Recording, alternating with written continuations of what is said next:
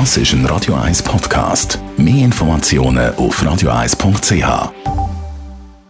Espresso, Latte Macchiato oder lieber ein Cappuccino? Es ist Zeit für die Radio 1 Kaffeepause mit der Nino Nicapace. Präsentiert von der Kaffeezentrale. Kaffee für Gourmets. www.kaffeezentrale.ch Nino, wieso sind gewisse Espressi extrem stark und andere im Vergleich dazu wieder eher schwach? Also da muss ich erstmal sagen, dass stark oder schwach die falschen Wörter sind, um einen Espresso zu beschreiben. Weil was heißt stark oder auch schwach? Meint man da die Intensität vom Kaffee oder den Koffeingehalt? Da muss ich zuerst mal zurückfragen, was ist gemeint mit stark oder schwach? Also reden wir von intensivem Espresso. Wie kommt man daher? Also eigentlich ist es ganz einfach. Man muss zuerst mal schauen, dass man den Kaffee daheim richtig extrahiert.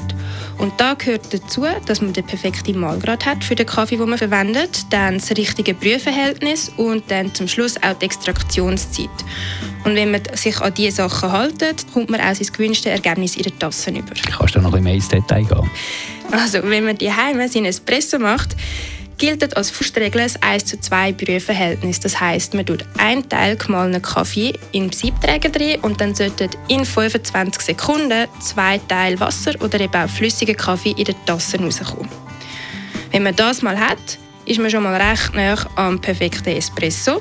Und dann kann man dann aufs Feintuning gehen. Das heißt, wenn man findet, oh ja, das, was jetzt da in der Tasse ist, finde ich, ist mir zu intensiv, dann kann man das Brühverhältnis anpassen. Also, dass in diesen 25 Sekunden auf die gleiche Menge gemahlenen Kaffee halt ein mehr Wasser rauskommt oder umgekehrt auch ein weniger, wenn man es noch ein intensiver wird haben. Und was ist mit dem Koffeingehalt? Das ist einfach. Da schaut man einfach, was man für die Kaffeebohnen kauft. Also ist es ein hundertprozentiger Arabica. Da ist der Koffeingehalt ungefähr bei allen Kaffees gleich. Oder ist es eine Mischung, also Arabica und Robusta. Robusta-Bohnen hat einen höheren Koffeingehalt. Das heißt, wenn man eine Mischung kauft, je höher der Robusta-Anteil, desto höher auch der Koffeingehalt. Die Radio 1 Kaffeepause, jeden Mittwoch nach der halben Zehn, ist präsentiert worden von der Kaffeezentrale. Kaffee für Gourmets. www.kaffeezentrale.ch